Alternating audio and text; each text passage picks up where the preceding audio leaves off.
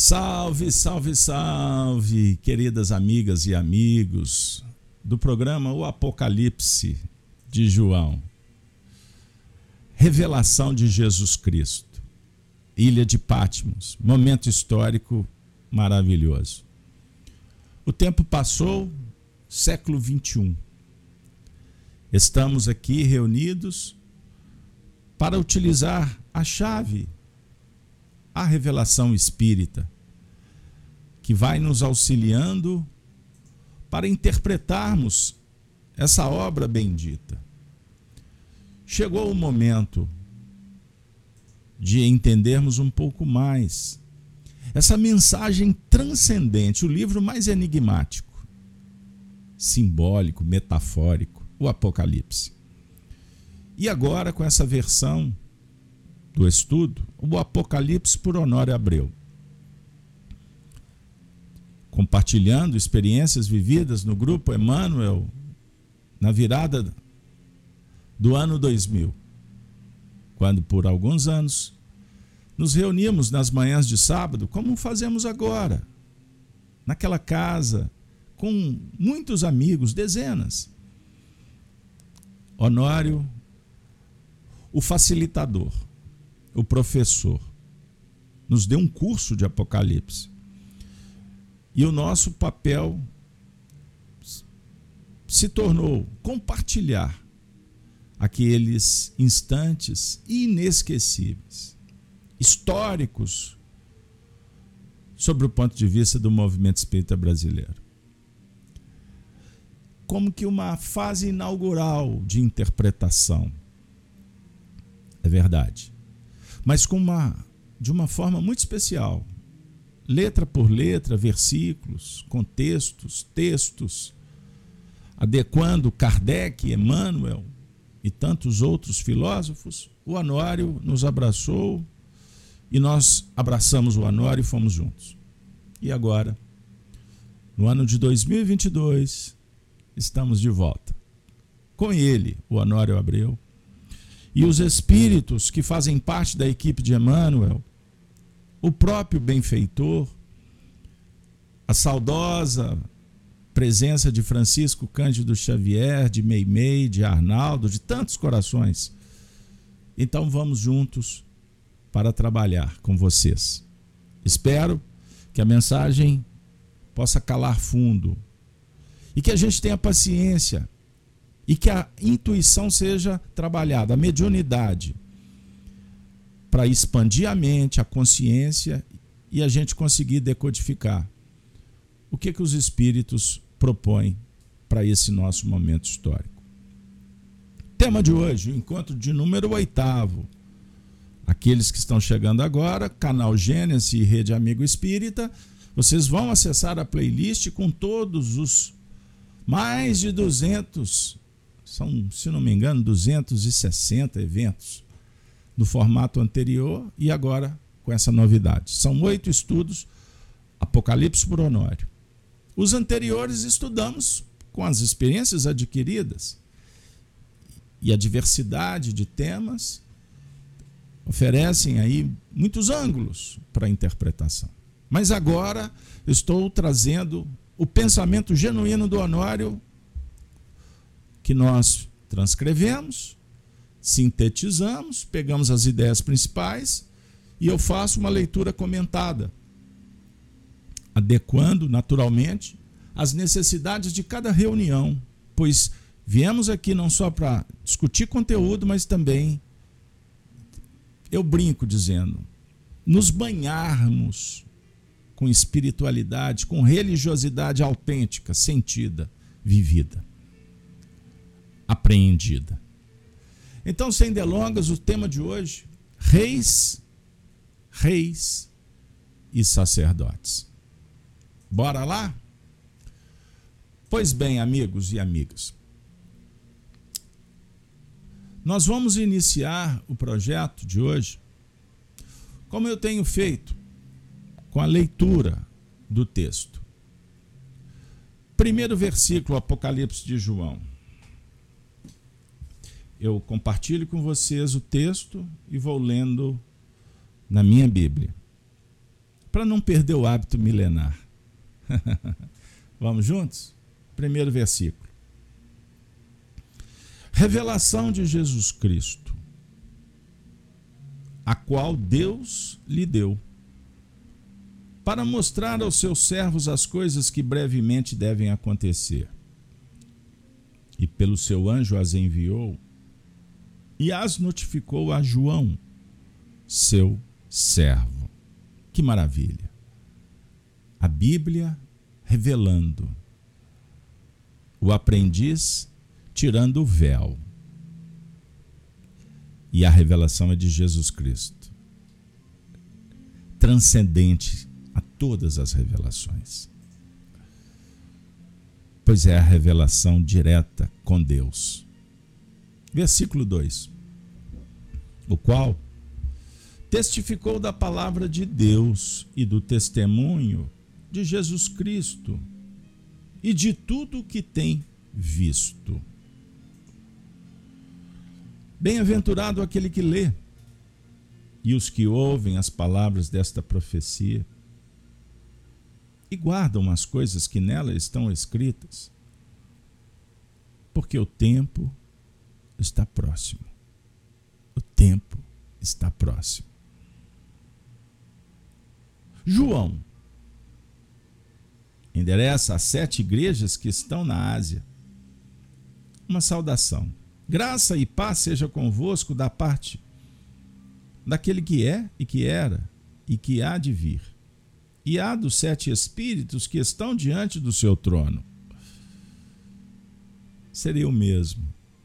João endereça uma saudação, uma carta, da parte, da parte daquele que é. Ele é, se faz instrumento. Reconhece isso, transfere tributo e honra para aquele que era. Olha que maravilha. E que há de vir atemporal para todos, em todos os tempos, e também dos seus representantes. Versículo 5: E da parte de Jesus Cristo, que é a fiel testemunha, o primogênito dos mortos, o príncipe dos reis da terra, aquele que nos ama e em seu sangue nos lavou dos nossos pecados. E nos fez reis e sacerdotes para Deus e seu Pai, a Ele glória e poder para todo sempre. Ai, que maravilha! Eis o texto de hoje. Agora, se, você, se vocês me permitem, nós vamos para a primeira parte do estudo. Como eu tenho feito? Recapitulando. O estudo anterior, de número 7. Em síntese, o que foi trabalhado? E da parte de Jesus Cristo, que é fiel testemunha. Estão recordando? Ele tinha o conhecimento e a visualização, pois quando conhecemos, nós visualizamos. E quando vivemos, testemunhamos. Somos testemunhas enquanto não praticamos e estamos vendo com vendo outro realizar. E não fazemos o mesmo porque ainda estamos no campo teórico. Já tendo visualizado, entramos na faixa de necessidade operacional. Olha que maravilha. Pois ocorre uma incrustação da nossa mente do novo quadro. Jesus, portanto, era fiel testemunha de Deus. Em operação no nosso terreno interior. Foram quase uma hora e meia refletindo sobre esse, esse ângulo que se abriu e as multifacetas desse versículo. Bom, ao que interessa, você que esteve semana passada já criou o link, rememorou? Vamos ressignificar agora, estudando o tema de hoje. De número oitavo. Vamos lá? o versículo de hoje. e nos fez reis e sacerdotes para Deus e seu Pai. A Ele glória e poder para todo sempre. Amém. Vamos começar? Ah! Mas antes, só para fazer um, um link para que a gente fique assim seguro, bem tranquilo do que temos que fazer. Então observemos. No versículo anterior, Jesus é a fiel testemunha. Ele tem autoridade moral, o governador espiritual, o irmão primogênito. Olha que beleza. Aquele que era, que é, que há de ser, que há de vir. O príncipe dos reis da terra. Rei, príncipe. Príncipe herda. O que ele está dizendo? Ele é o herdeiro. De todas as aquisições, de todas as experiências, de todo o reino. Na verdade, reis da terra, não no sentido dos reis que operam aqui, dos profetas que vieram pavimentar, ele herda. Mas ele era antes, porque foi ele que os enviou. Olha que beleza. Isso é só um ângulo, existem outros. E a partir dessa testemunha, a autoridade vivencial, por isso ele é soberano. Ele não foi criado perfeito. Ele chegou nesse estágio por mérito próprio, de tal sorte que ele representa o próprio Criador junto conosco. Então o versículo de hoje começa dizendo: E com toda essa autoridade nos fez reis e sacerdotes.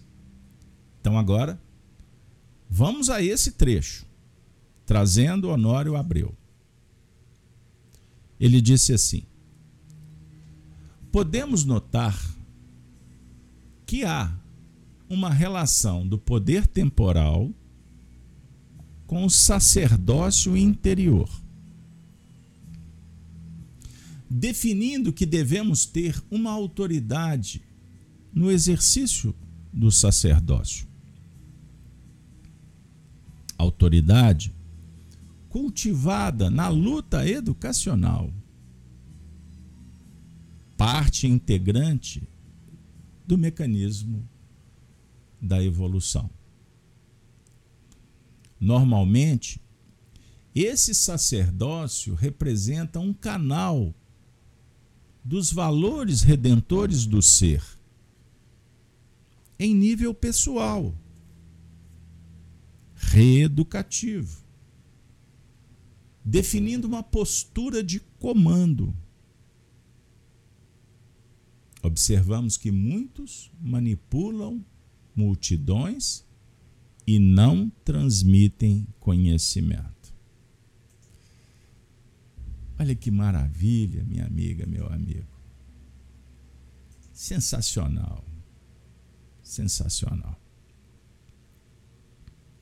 Vejam bem, o que que o nosso querido Honório, quis nos dizer que o poder temporal ele tem uma relação direta com o sacerdócio interior. A definir que quando reencarnamos temos uma missão, uma tarefa para ser realizada. Seja num âmbito particular ou coletivo. Certo? No âmbito pessoal, nós vamos trabalhar com as nossas tendências, com a nossa bagagem espiritual. Vejam bem, nós estaremos dialogando, tentando compreender a finalidade desta tarefa. Porque reencarnamos vem um véu do esquecimento. Não sabemos o que fizemos no passado, mas sentimos a força gravitativa em torno de determinados núcleos, assuntos. pessoas, hábitos. Então nós recebemos uma influência externa e a interna. Então aí começa um processo de descoberta. Quando falamos consciência, despertar da consciência, é a capacidade, é a possibilidade de lidar com tudo que está guardado dentro da gente. E sobre o ponto de vista também do código moral esculpido, guardado. São leis, leis divinas, que estão em germe. E na relação com a vida, nós vamos decodificando e fazendo escolhas. O que é bom e o que não é bom. Nos movimentando um pouco parecido com os animais. Prazer, desejos, certo? Mas também lidando com a insegurança, com o medo, com o pavor, com o nojo. Olha aí. São, são sentimentos gerando emoções. Quando chegamos na fase nominal, a partir das escolhas, livre-arbítrio, a gente vai entrar num sendal de arrependimento, de culpa, quando não deu certo. Quando brigamos com a, com a, com a manifestação desse, desse lado certo, vamos dizer assim, que é a consciência. Então, despertar da consciência é essa capacidade de entendimento quanto ao bem e o mal. O que é o bem? O que é o mal? O mal é a ausência do bem. O mal é, a, é o ego que se insufla em nível de egoísmo, que traz inanição, conflito, guerra, ódio. Percebam bem. O bem é um diálogo do ser consigo mesmo em busca da harmonia, do equilíbrio, da saúde e da paz. A partir de quais escolhas? As que sugerem virtude. Tudo isso faz traz um bem-estar para a alma. Então, quando o Honório coloca, podemos notar que há uma relação do poder temporal com o sacerdócio interior, ele está dizendo que quando utilizamos o poder temporal, o poder falar, o poder agir, o poder organizar, o conhecimento que gera poder. Esse poder temporal, ele permanentemente dialoga com o sacerdócio interior. Sacerdócio agir conforme o divino, conforme a justiça, conforme a ciência, domando inclinações, administrando potenciais. Então, quando você faz uma oração, é um ato sacerdotal. Ou seja, adotarmos um procedimento sagrado e agora vai aí, anota um conceito filosófico. O que é o sagrado? Sagrado é uma função que dá sentido à vida. É sagrado. Por isso precisamos consagrar, estar junto, abraçar funções que nos direcionam que passam a promover sentimentos que dialogam com a lógica, com a verdade, com o bom senso. Carlos Alberto, dá um exemplo. Tranquilo. Eu sou convidado a varrer o terreiro da minha casa. Eu posso fazer desse momento uma relação do poder varrer o terreiro com o sacerdócio interior. Ou não posso. Depende de como eu vou trabalhar a intensidade e a qualidade do fenômeno varrer. Eu posso aproveitar, como posso baratear, como posso postergar. Se eu for varrer brigando com a vassoura, xingando o vento, reclamando de quem pediu ou mandou. Diferentemente, varrer procurando se intercambiar com o vento, com o pó, num diálogo com a natureza. Ah, esse negócio está muito místico. Não. Eu estou transcendendo um ato físico, administração temporal, contemplando uma possibilidade de meditar, de fazer uma prece, de endereçar um bom pensamento para este ou aquele, encontrar talvez uma solução para aquele problema complexo que tem a ver até com o varrer o terreiro. Então tudo depende de como a gente lida na vida. Estão vendo como o Apocalipse pode ser um momento favorável para tirar os, o véu do símbolo de varrer? Porque varrer, comprar a vassoura, jogar o lixo na lixeira, são mecanismos circunstanciais que nos chamaram para um tempo e um espaço de ação. O terreiro, o momento histórico que estamos passando, as circunstâncias de estar naquele lar, a reencarnação. E essa encarnação que dialoga com muitas outras reencarnações, é um ciclo evolutivo. E eu falei apenas do varrer o terreiro. Agora imagine quando esse sacerdócio dialoga com o poder temporal no trato interrelacional com o seu par, o seu cônjuge, o seu filho, seu amigo. A comunidade que de repente você ascendeu na tarefa e tem um encargo de, de, de diligenciar, de facilitar atividades dos outros. Como estamos agindo? Com sacerdócio interior? no propósito da virtude, da gratidão, da bondade, da compreensão, da paciência, do perdão? Compreenderam? Sacerdócio, do mesmo jeito.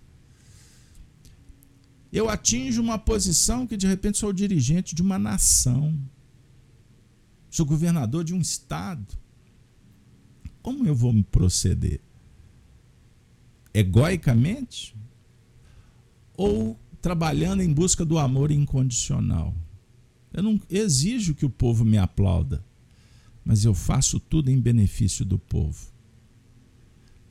Eu não vou prestar atenção se tem gente querendo de derrubar o trono. Eu vou agir conforme a minha consciência. Portanto, não tem política rasteira.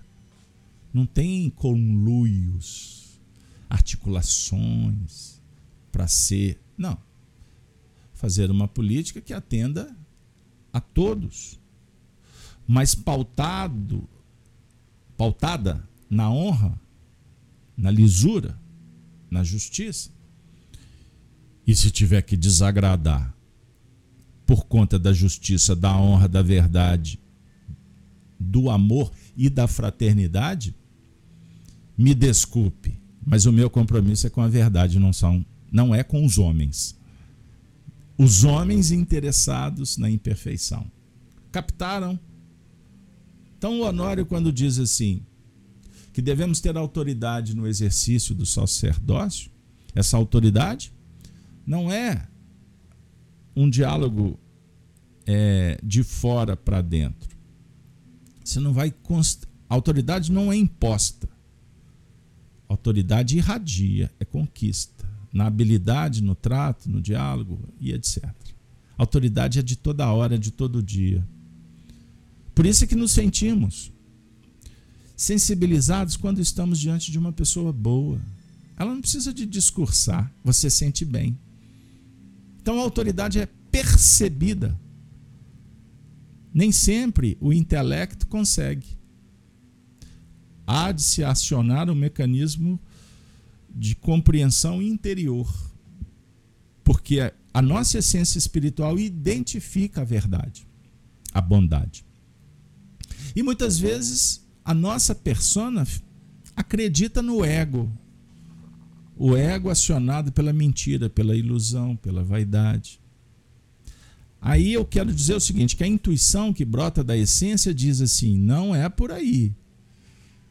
Aí a gente insiste. O que, que vai acontecer? Queda, erro, decepção. Aí lá na frente você fala assim: puxa vida, uma voz me disse para não. Ah, foi um espírito. Pode até ter sido mas eu estou falando sobre a sua consciência. Eu prefiro assim. E eu não tenho dúvida que um mentor espiritual gabaritado vai apoiar essa teoria.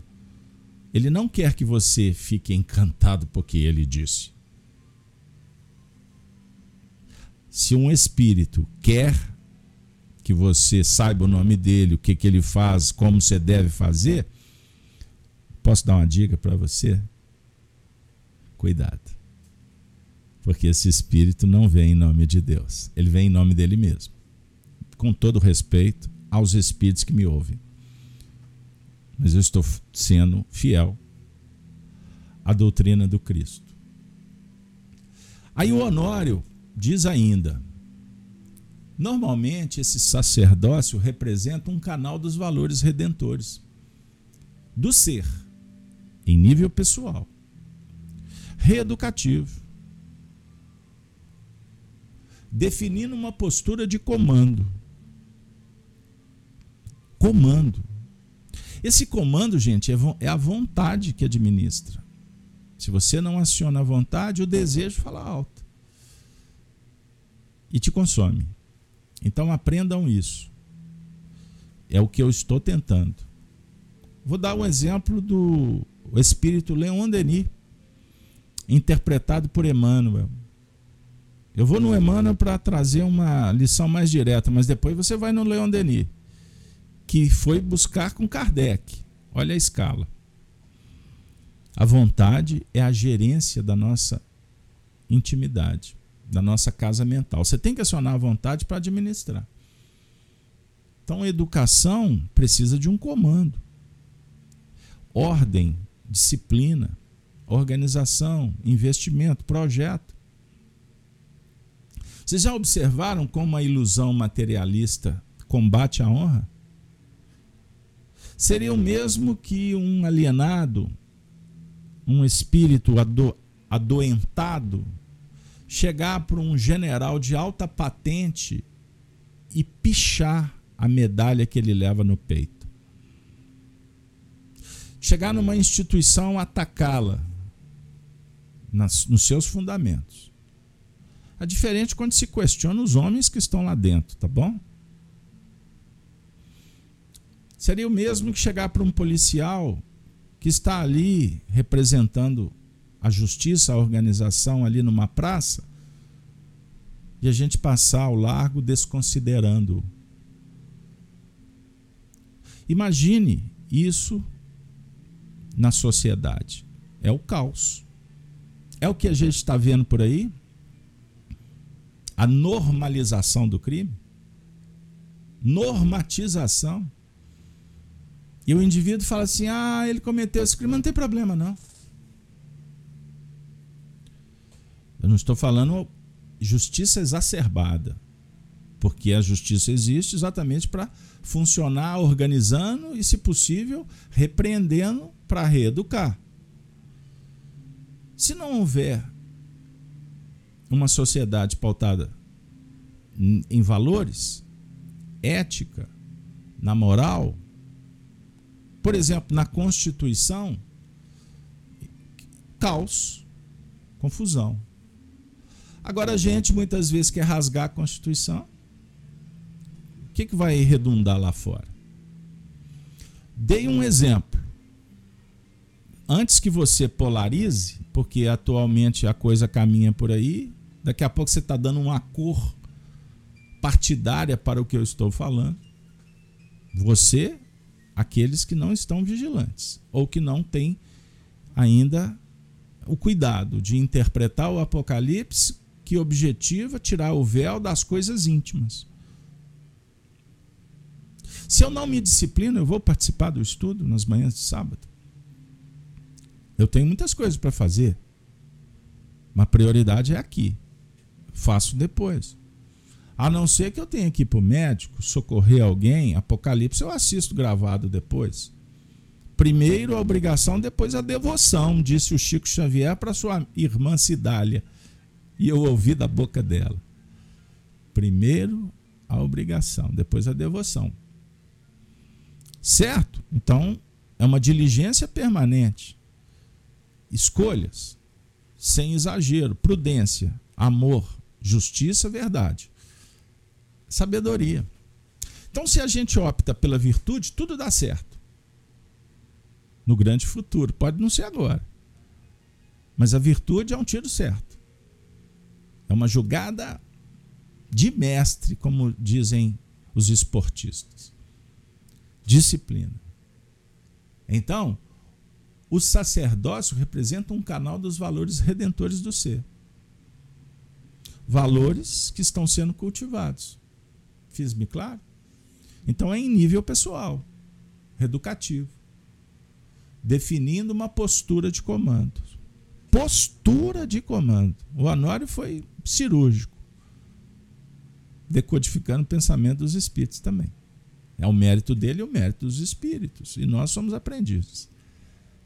Então não entendam que o estudo do Apocalipse por Honório é só Honório. Honório é médium.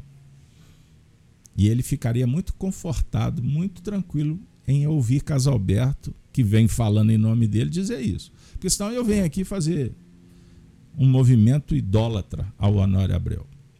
Era tudo que ele não aceitava. Foi uma das lições que eu mais aprendi. Por isso considero um dos maiores professores de espiritismo, talvez o maior que eu tive presencialmente. O Honório tinha cuidado para não idolatrar Allan Kardec. Emmanuel era citado constantemente, mas como um médium representante do alto. Os dois foram muito amigos, né? então a gente entende como que é essa dinâmica. E eu tenho a obrigação de compartilhá-la com você, embora preciso ainda de pôr em prática. Teoricamente é fácil. Só você estudar um pouquinho. A questão é pôr em prática. Aí o Honório completou dizendo: Observamos que muitos manipulam multidões e não transmitem conhecimento. Precisa de dizer o quê? Nós estamos interessados em seguidores? Vocês podem ser multidões, podem compor. Eu não consigo mensurar quantos assistem esse vídeo. Sabe por quê? Porque os números aqui enganam. Existe interesse até para que esses números não multipliquem, sabia? Tem isso por aí. Então não me importa número. O que importa é que eu estou fazendo para o meu crescimento e eu tenho aqui alguns corações que pedem, Carlos Alberto me faz muito bem. Vamos, não desista. Recebo mensagens. Então a gente faz. Mas eu não venho aqui fazer uma livezinha qualquer. Não estou superestimando. E muito menos vou. Ou melhor, e nem quero subestimar. Eu estou dizendo que nós viemos aqui para um momento de transcendência. Agora, o que eu vou fazer com esse valor? Então nós temos que ter o compromisso em transmitir conhecimento, sem manipular. Então, mamãe, transmita conhecimento, não manipule seu filho. Papai, maridão, esposona, irmão, irmã, transmita conhecimento com bondade e discrição, não é com arrogância. É melhor do que manipular. E a gente faz isso sem perceber.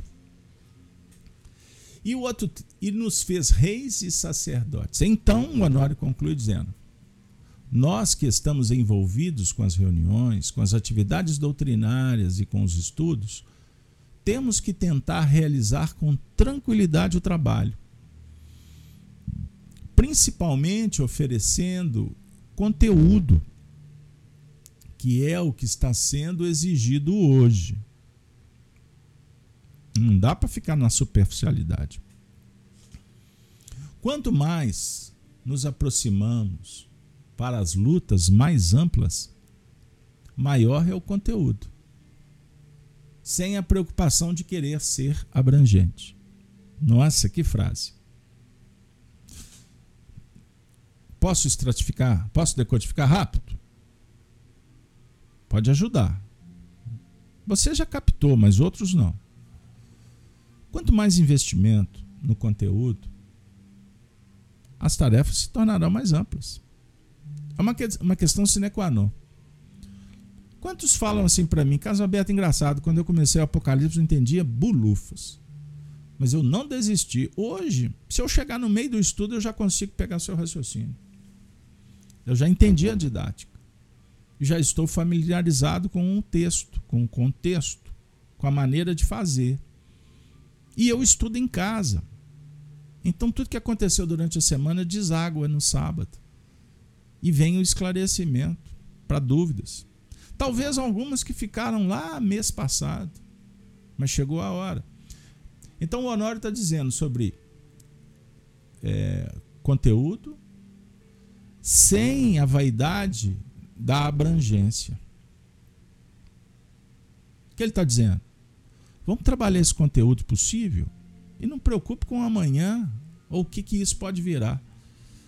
Ou o tamanho de conteúdo que eu vou ter que trabalhar no futuro. Você começa o curso com as lições mais simples. O companheiro me procurou me perguntando, Carlos Alberto, eu quero estudar com você, eu quero fazer um curso de espiritismo. Eu disse, ok. Qual o primeiro livro? Eu falei assim, nossa, que pergunta. Mas quem sabe os, os princípios mais. É, os, os conteúdos para principiantes. Kardec dá uma dica espetacular. Ah, mas eu já queria. Não, calma.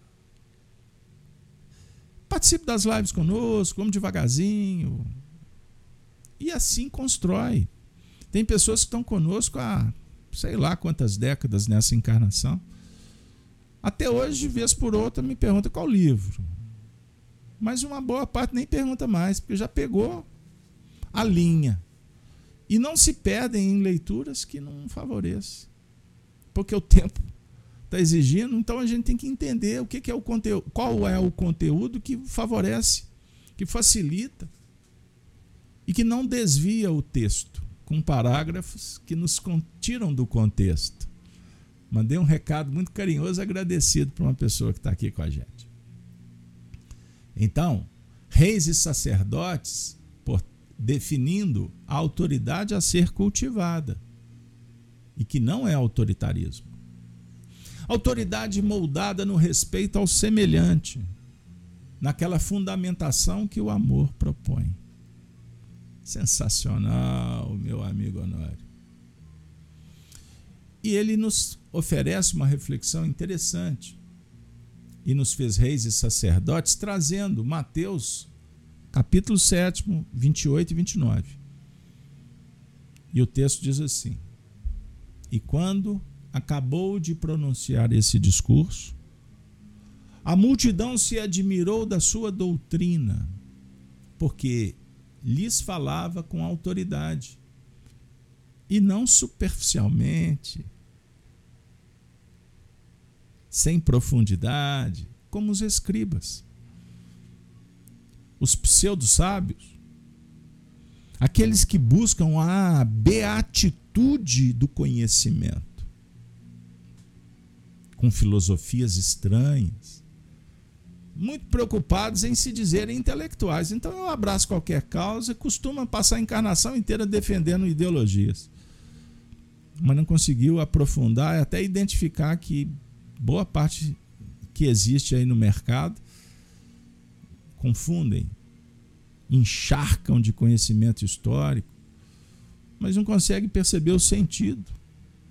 Como nasceu, como perpetuou o mal que fez, e hoje são, é, na verdade, parlatórios, palavra, palavra, é, discursos pródigos de muito, muitas palavras robuscadas, técnicas, que não dialogam com a essência espiritual. Então Jesus falava com autoridade e os corações sensíveis se admiravam, porque ele falava com o coração para o coração. Essa autoridade vai se ampliando na medida em que percorremos o território da aprendizagem. E nos fez reis e sacerdotes para Deus e o seu Pai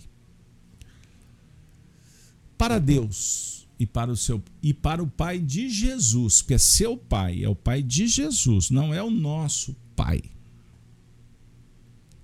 Tem uma diferença. Deus é um, único, criador, inteligência suprema. Mas a concepção do criador é de cada um. É decodificação. É internalização. Então, Jesus, eu gosto de usar essa, esse, esse exemplo, ele ajuda muito. Quando Jesus sobe ao monte e nos ensina a relacionar consigo, com o próximo e com Deus, ele começa dizendo: Pai nosso. No momento final, na cruz, ele diz assim: Deus meu, Deus meu, Deus meu. Não era pai, era Deus. E é meu, não é nosso. A definir que a relação primordial, essencial, é do espírito com o Criador, com o arquétipo, o construtor de tudo por isso que ele é, para algumas filosofias, tratada como o todo. O todo a representar a infinitude, a onisciência, a onipresença. Veio? Perceberam? Então eu abraço a todos que estão aqui, que estão se manifestando no chat, lembrando do Honório, saudosos. É isso aí, minha amiga, meu amigo. Eu tive o privilégio de conviver com ele muitas décadas. E hoje vejo como poderia ter aproveitado mais. Então, o Deus Pai, o Deus Pai, a sua relação com Deus e a nossa relação com o Pai. Então, o Pai de Jesus, em cuja paternidade estamos tentando nos incorporar. Olha que maravilha. A relação de Jesus com o Pai. Nós estamos tentando incorporar nela. Porque estamos já em franca luta com a relação com o nosso Deus interior. Interagir com o Deus de Jesus é transcender o interior. Por isso não podemos abrir mão de estar com Ele é incorporar. Definindo para nós aquele entendimento do Criador que está além das convenções que nós cultivamos. Na medida em que vamos evoluindo e damos um passo à frente, às vezes, sob a pressão apocalíptica, Apocalipse, Apocalipse é tirar o véu, é o livro que revela. Então, a pressão apocalíptica não é do final do mundo, não, viu?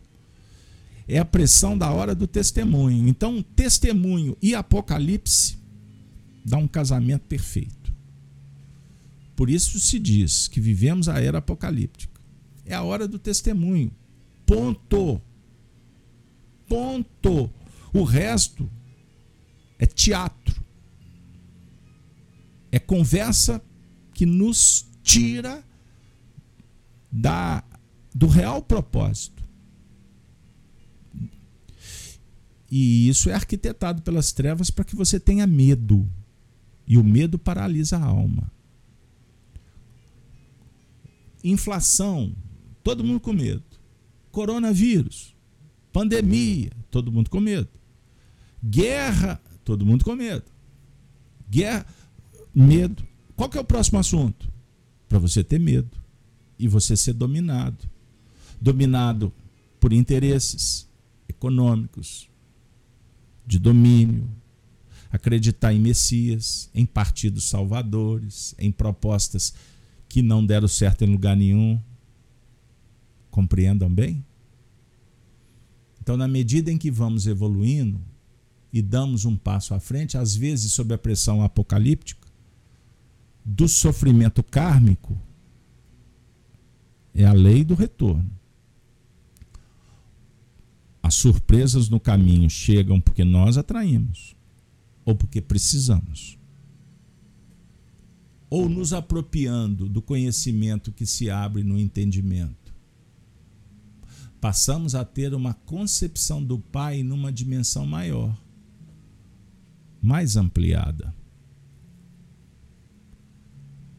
Quando Allan Kardec registra os atributos de Deus, sabemos que há muitos que não podemos conceber ainda, para os quais a nossa linguagem não possui os termos adequados. E assim se circunscrevendo a compreensão do Criador dentro da nossa ótica acanhada. O Honório está dando uma dica muito interessante. Estudem o livro A Gênese, os Milagres e as Predições segundo o Espiritismo. Prefiro a tradução da quarta edição, que é a mesma da primeira. Não entro na polêmica se a quinta edição foi ou não foi adulterada. Ela foi modificada, é certo, e eu prefiro a quarta. Eu e várias pessoas que estudam, mas outros que estudam preferem a quinta. Aí vai a preferência. Não quero confundi-los. Eu quero dizer que existe um texto, um capítulo que trata dos atributos de Deus, da providência divina. Está logo no início do livro. Então, dentre algumas, vamos falar da onisciência. Ele sabe de tudo. Quando a gente começa a saber um pouco mais do que a convenção, o costume, a prática, a gente fica um pouco atarantado, aturdido. Imagine se você tivesse a onisciência, soubesse de tudo no mesmo momento. Por isso é que o Honório está falando que nós temos dificuldade, porque a nossa linguagem é acanhada. Não temos termos adequados. Mas estudar os atributos é um diálogo com os o potencial que está dentro da gente, porque nós temos esses atributos em germe. Por isso Jesus disse: conforme os sábios da antiguidade, sede vós perfeitos. Isso é sensacional. Sede perfeitos. Há uma correlação entre Jesus, o Cristo e o Pai. Jesus, como o Filho, Citação: Ninguém vem ao Pai senão por mim. Isso está em João 14. Por quê? Ele é o caminho para se chegar ao Pai. É óbvio que no Pai reside todo o absoluto e em Jesus um absoluto transitório que podemos apropriar. O absoluto relativo da Terra é com Jesus. O absoluto universal é com Deus. Não sabemos qual é o alcance do absoluto de Jesus. Imagine o absoluto de Deus. E, porque ele, Jesus é relativo. Em se comparando à fonte irradiadora, que é Deus. Calma, a gente vai chegar lá. Mas, como não é a teoria que nos faz avançar, e sim o esforço operacional do dia a dia, logo, em termos de técnica operacional, Jesus é o nosso modelo e guia. Modelo e guia. Porque há uma tendência de imitação natural, um instinto natural para imitar, para copiar. Em todos os setores do universo há sempre uma linha natural de imitação. Em todos os setores. Imitação não como um plágio, cópia-cola, mas uma necessidade de se apoiar na área em que se opera. Se nos fosse possível retirar Jesus do contexto para diretamente nos relacionar com Deus, teríamos que ter a mente desobstruída de toda convenção ou do nosso componente de decodificação entrar no campo de relação da intuição para com a fonte do amor universal. Minha amiga, meu amigo, não é simples trabalhar esse contexto, mas eu vou tentar, com calma, trazer para vocês a seguinte reflexão. Nós nos relacionamos com, com semelhante, próximo ou não, para trocar experiências. Desenvolvendo a chama sagrada do amor, que é o sentimento que liga, que aproxima. E, naturalmente, na interpretação do que é realizado pelo próximo, e eu me esforço para entender isso, conhecer o que o outro está fazendo. É diferente de conhecer o outro. Você não conhece o outro de profundidade. Você se interage com o que ele faz. Certo? Da mesma forma, a gente conhece a partir do que a gente faz e não da elaboração mental que ainda é filosófica. Ainda não materializou. Então Jesus representa o que nós vamos fazer a partir do que ele fez. Então nós não podemos ter a pretensão de conhecer Jesus, mas sim aprender com o que ele fez. E em Espiritismo há uma expressão extraordinária que Jesus é o tipo, é o modelo perfeito. Então ele é o arquétipo primordial do nosso contexto evolutivo. Entendam isso. Então, modelo, pense em modelar, em dar forma. Então, nós estamos tentando conhecer o que ele fez. Podemos até ter a ousadia de, de procurar saber como ele fez, mas a gente não vai chegar lá. A gente só consegue ver o que ele fez. Ele curou. Como ele curou? Estendeu a mão. Isso é apenas gestual. Mas o conhecimento dele, a manipulação, a energia, tudo isso, livro nenhum vai revelar. Percebam bem. Identificar, estudar Jesus é criar uma identidade com ele. Nós precisamos de trabalhar o imaginário. É uma faculdade, razão, vontade e a imaginação. Espiritismo explica filosoficamente. Então, quanto mais você desenvolver o imaginário, mais você terá um leque de opções para criar uma relação entre a sua personalidade com outras então você lê obras, romances, históricos, mediúnicos. Você está se deparando com muitos personagens e com a própria forma de escrever do autor. Então você identifica, você concorda, discorda, você tem alegria, tristeza, decepção, euforia, raiva, nojo, tudo isso brota. Então nós estamos fazendo ali um processo terapêutico que tem a ver com essa identificação com a obra. Percebam bem. Então, como nós podemos nos desenvolver intelectualmente se estamos com preguiça, obliterando, escasseando, matando as possibilidades do imaginário? Aí a gente vai entender porque Jesus, por exemplo, dialogava com metáforas, com parábolas. Era a técnica da época, porque não tinha internet, porque não tinha o livro. Ok, sem polêmica. Mas nós não podemos abrir mão jamais de trabalhar o imaginário a partir do livro, do encantamento com a natureza. Você lê o livro da natureza olhando para o mar, para a montanha?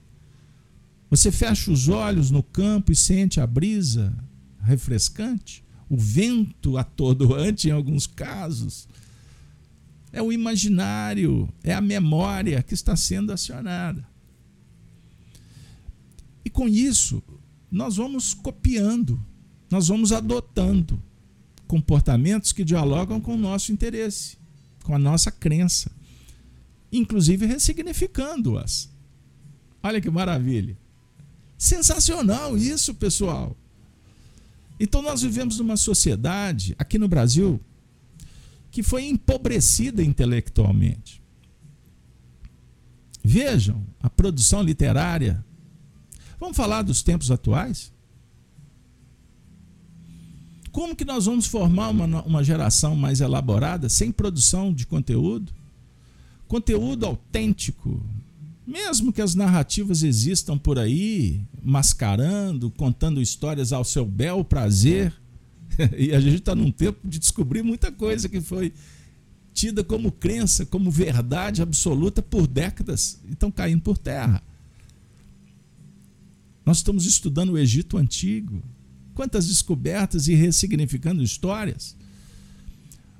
Mas nós não estamos para enaltecer a destruição do que foi feito, mas compreender e aprender. E ter maturidade para não acreditar em qualquer conto que pode ser do vigário. Isso é uma expressão do interior de Minas. Compreendam bem. Então, nós estamos tendo uma manifestação da Marilac dizendo que penso que, que esta é a razão que a Pleiade do Espírito de Verdade, deve ser, nos leva a definir nosso lado positivo, entendendo o real sentido do bem. Só assim nossa energia melhora, cura a, esse, cura a essência e o nosso redor. Sem dúvida. Então vejam bem, Marilac, amigos, abraçar Jesus que nos abraça por bondade criar uma sintonia amorosa, afetiva. Então, quando você se relaciona com o seu mentor espiritual, pela gratidão e pela compreensão, pela empatia, se colocando no lugar dele, humildemente aprendendo, nós só vamos ganhar conteúdo cada vez mais, porque você vai passar a ouvir. Você vai ter uma percepção mais acurada. Se você fizer isso com os seus entes queridos, procurando ler com bondade o que eles estão fazendo e não com acusações, com condenações, com intolerância, você vai ler muito mais, você terá muito mais condições de trazer conteúdos mais abrangentes, intensos. Observe uma pessoa varrendo a rua, ela saiu do terreiro para ganhar o pão. O que, que ela está te dizendo? A busca da dignidade?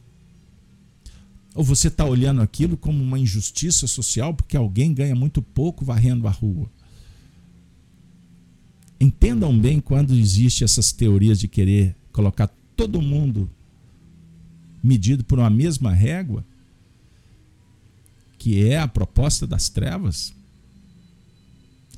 E é mandíbula que destrói até a própria estrutura social que é um, uma gama de oportunidades.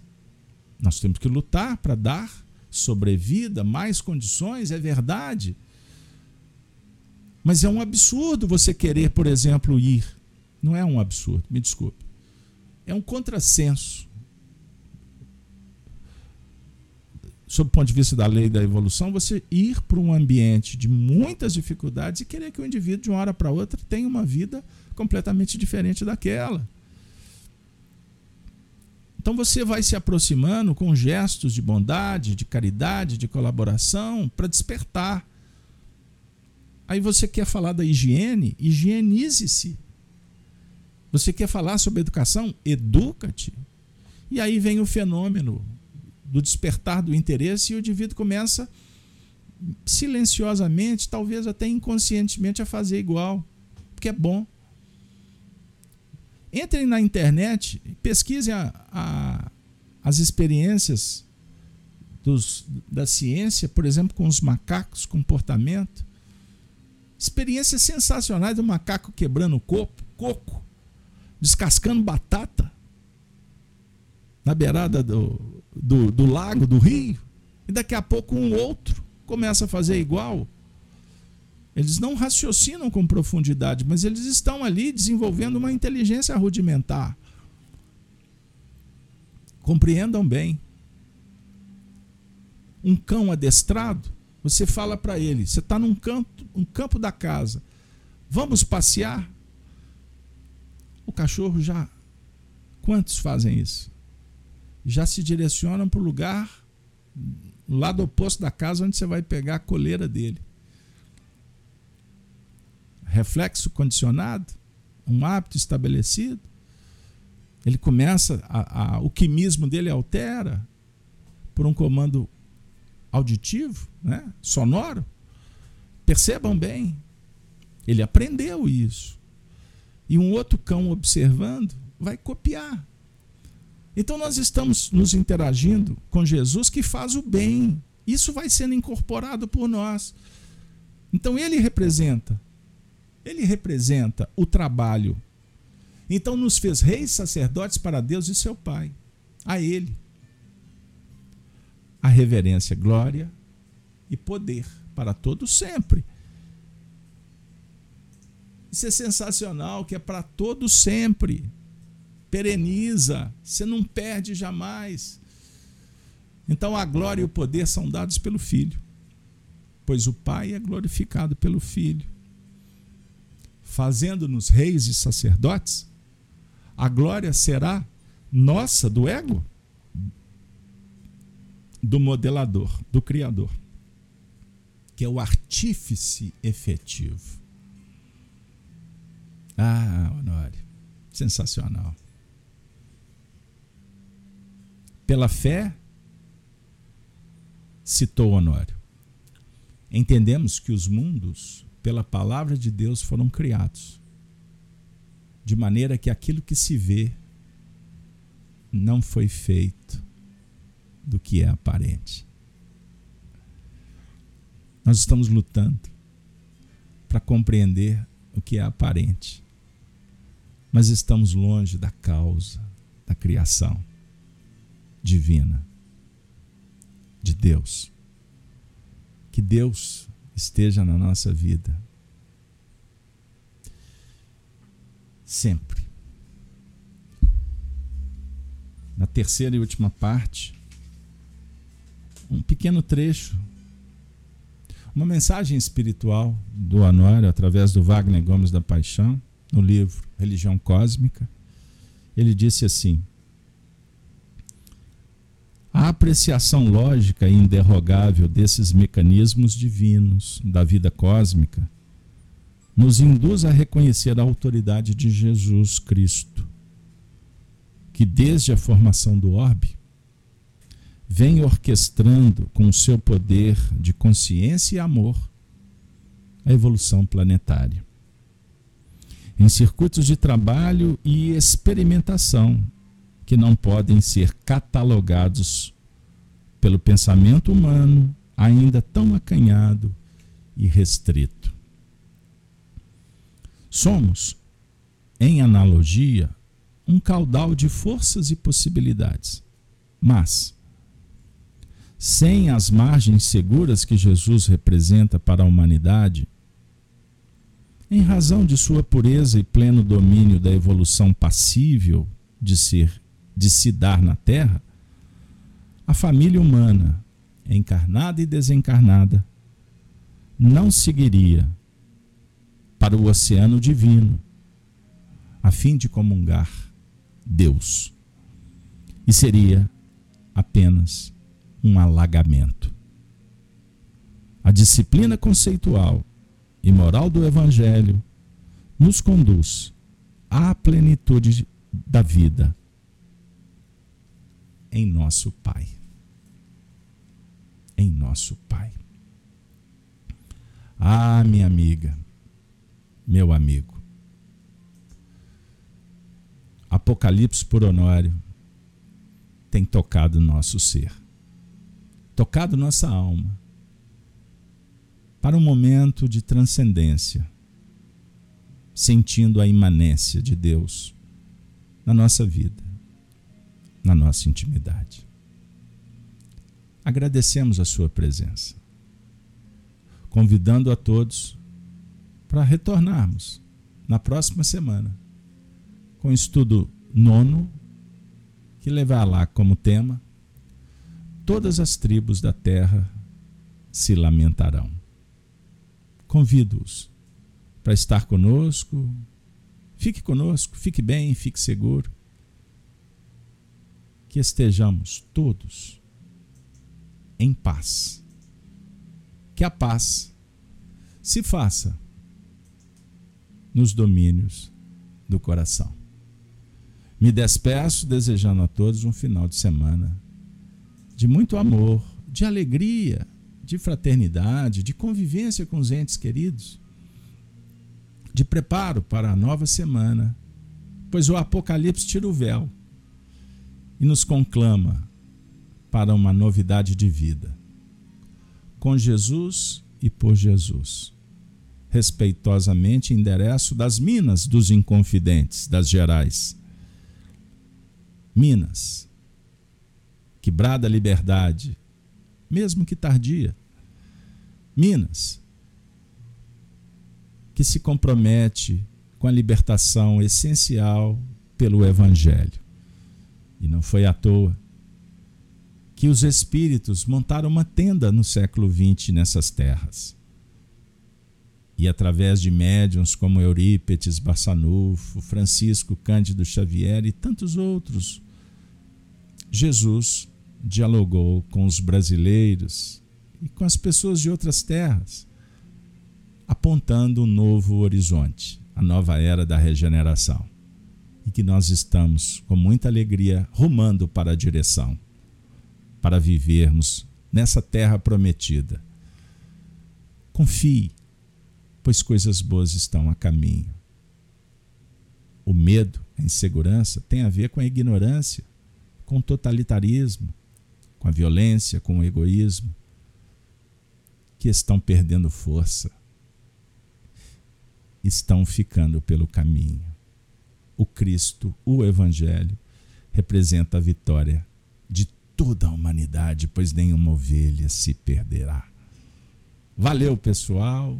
Até a próxima semana, se Deus quiser. Apocalipse por Honório.